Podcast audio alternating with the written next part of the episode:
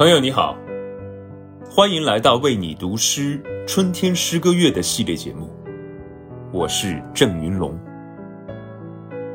看到这样一句话，我盼的春天不是季节，是希望。愿春天带着人间所有美好的祈愿，像小河一样流淌到世界的每个角落。今晚。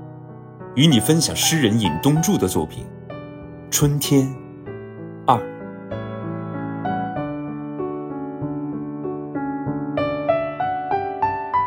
春天在血管里，像小河一样流淌，水声汩汩。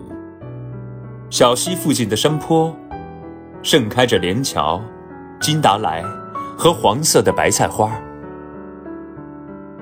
熬过整个冬天的我，像簇青草一样破土而出。快乐的云雀啊，无论在哪一处田垄，都快乐的冲上云霄吧。蔚蓝的天空，渺渺茫茫，那么高远。